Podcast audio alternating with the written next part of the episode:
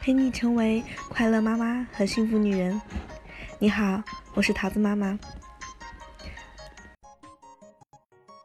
别多日，又重新相聚在桃子妈妈的原创专辑。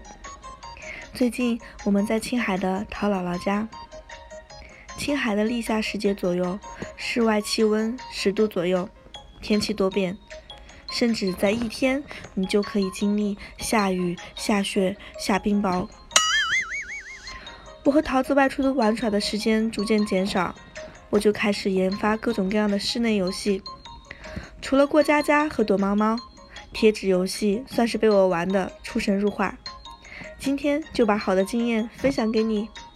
天气不好时也别苦恼哦，和宝宝在家一起玩贴纸游戏吧。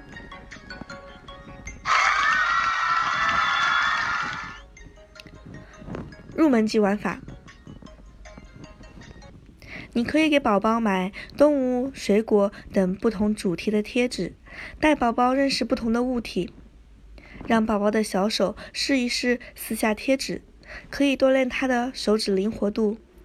刚开始的时候可能会有些困难，爸爸妈妈可以辅助宝宝完成撕贴纸的动作，还可以让宝宝摸摸贴纸背后的胶，感觉一下黏黏的触感，刺激宝宝的触感发育哦。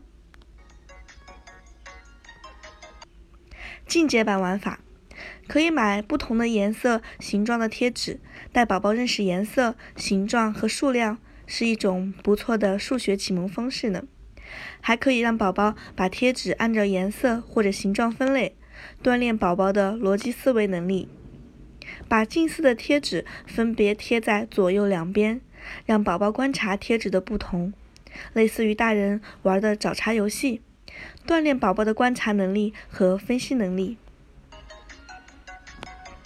高阶版玩法，大月龄的宝宝可以购买他们喜爱的卡通人物贴纸，爸爸妈妈可以先和宝宝一起观察这些卡通人物在做什么，鼓励宝宝用简单的语句表达出来，锻炼宝宝的语言能力。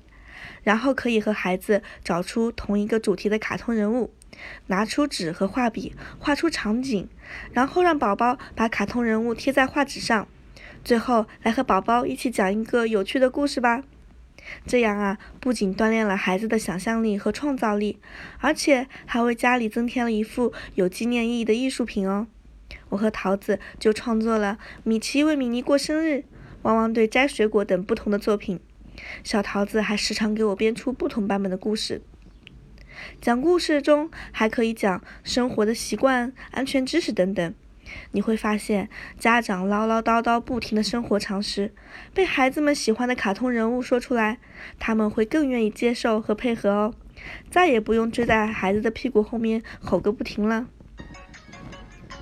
总结一下，贴纸游戏的玩法有入门级别的识别物体、锻炼手指和刺激触感。有进阶版的数学启蒙、逻辑和观察能力锻炼，还有高阶版的创作和讲故事。和宝宝玩耍并不是什么难事哦，放下手机，和宝宝全情投入吧。宝宝会收获成长，你会收获喜悦，你们会收获更好的亲子关系。继续加油哦！下期桃子妈妈来带你认识一个。可能你从前从没听说过的节日，请持续关注桃子妈妈的原创专辑吧。